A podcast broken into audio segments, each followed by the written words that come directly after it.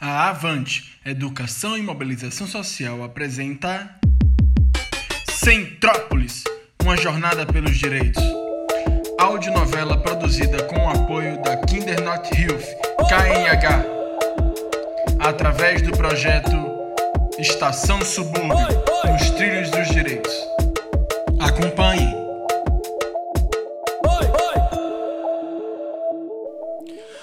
Tina e Guga ficaram um bom tempo refletindo sobre o conto de Dona Maricota e se encheram de esperança para continuar sua jornada. Já estavam muito perto de Terra Santa para parar e acampar, então decidiram continuar para chegar logo. Tina, é, voltando ao assunto, agora que eu me lembrei, é, lá na escola, uma vez a professora disse que as crianças e adolescentes tinham uma lei que cuidava delas. Mas eu não imaginava que tinha tudo isso em uma única lei. Ela disse que essas leis diziam de respeitar as crianças, independente de sua classe social, crença, cor, origem, religião, deficiência, situação econômica, família, moradia. Ela disse que o Brasil virou até referência nos direitos da infância e juventude para outros países. É isso mesmo? Então, é uma lei com várias outras leis dentro. Ao longo do tempo, o ECA foi sendo atualizado, e em uma das suas atualizações foi criada a proibição da violência, Aquela história da palmada. É, deve ser horrível apanhar. Inclusive, eu tenho um amigo em Terra Santa que tem umas histórias bem horríveis. É mesmo? É sim, infelizmente. Podemos tentar ajudar ele quando chegarmos lá. O artigo 18 diz que a criança e o adolescente têm direito a serem educados e cuidados sem o uso de castigos físicos ou de tratamento cruel ou degradante, como forma de correção, disciplina, educação ou qualquer outro pretexto. Depois do ECA, as crianças ganharam dignidade. Ainda bem. Hum... Tina, se todo mundo fizesse seu dever, acho que ninguém precisaria ficar exigindo direitos, não é? Nossa, Guga, que reflexão profunda. Você é um nerd mesmo. Eu acho que eu sou. Mas quero deixar bem claro que não sou eu que tenho todas essas leis decoradas, né, Tina? Eu acho que você também é. o texto e a estrada passaram muito rápido. Com todo esse papo, eles não perceberam que Terra Santa já estava logo ali. Quando se deram conta, estavam pertinho. Já dava até para ver a entrada da cidade. Mas era quase quatro e meia da tarde e eles não ouviram nenhum movimento.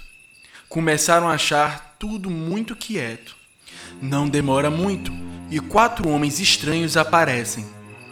Os dois são cercados e começam a ficar bem assustados. Ai meu Deus, assim como existe o ECA, parece que existe também quem não cumpre a lei. E ali, bem na estrada, na entrada de Terra Santa, os dois ficaram parados, acuados, morrendo de medo. Aqueles homens foram se aproximando devagar, pesquisando as crianças, olhando como se fossem seres de outro mundo. Eram ameaçadores, estranhos e mal encarados. O clima começou a pesar e esfriar. O vento batia muito forte e passava perto dos ouvidos fazendo aquele barulho. Dava muito medo. Os dois largaram a bicicleta no chão e se aproximaram um do outro encostando as costas no meio daquele círculo do horror. E agora? O que será do destino de Tina e Guga? Quem serão esses homens estranhos? Por que a cidade está tão silenciosa? Isso nós só iremos descobrir no próximo episódio. Acharam que o episódio ia acabar assim? Se enganaram. Foi apenas um suspense. Vamos continuar com a história.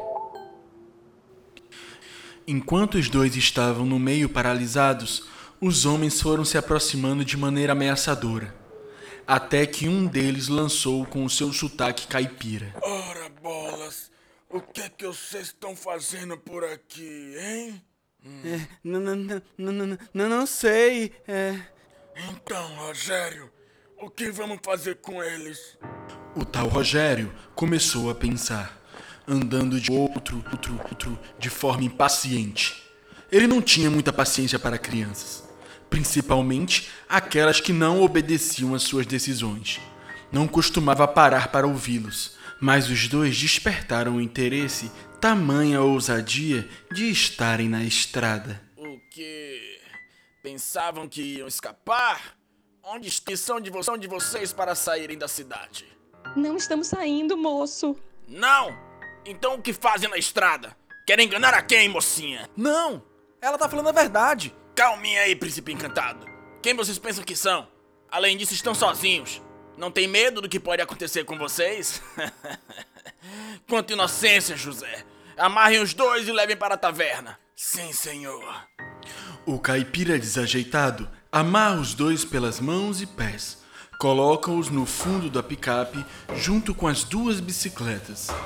Sobe violentamente para vigiá-los, enquanto os outros quatro homens mal-humorados entram no carro que começa a se mover em alta velocidade. A essa altura, as duas crianças estavam muito assustadas e não conseguiam pensar em nada direito. A posição que foram colocadas não dava visão do caminho que faziam. Só se deram conta quando o carro estacionou em frente a uma casa velha, escura, com uma placa neon azul na porta. Era de dar arrepios. Foram então arrastados para dentro e colocados em uma sala escura suja e fria. Com poucos móveis, parecia um lugar que eles costumavam prender crianças. Uns brinquedos velhos em um canto, roupas emboladas no chão, uma cama, uma mesa pequena e três cadeiras. Até conseguirem se acalmar, demorou um longo e eterno tempo. Quanto mais pensavam, pior ficavam. Tina, precisamos nos acalmar. Só assim conseguiremos achar uma forma de sair daqui. Verdade. Vamos conversar. Talvez a gente consiga relaxar. Me diz é, sobre seu amigo que mora aqui. É, o nome dele é Theo. Sim. E o que acontece com ele? Então, ele disse que a família chama ele de mentiroso. Mas a verdade, Tina, é que ele se sente muito mal e com medo. Uma vez ele me contou que o padrasto machucava ele. Machucava? Como assim? Ele não falou direito, porque todas as vezes que a gente se falava pela internet, tinha que ser escondido e muito rápido.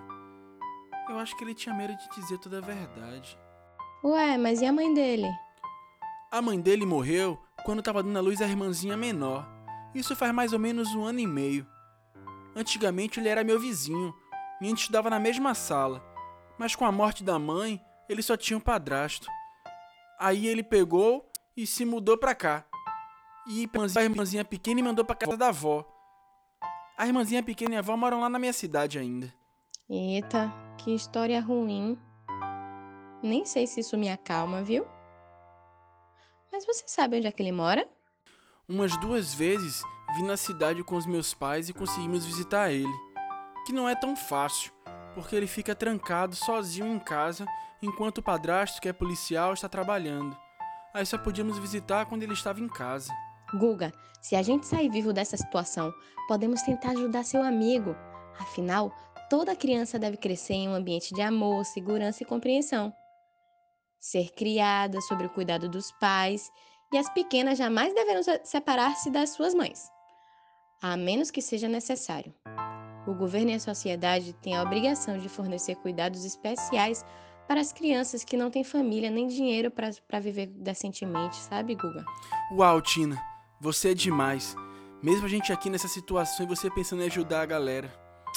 Que bom que eu tô aqui com você, mesmo nisso tudo.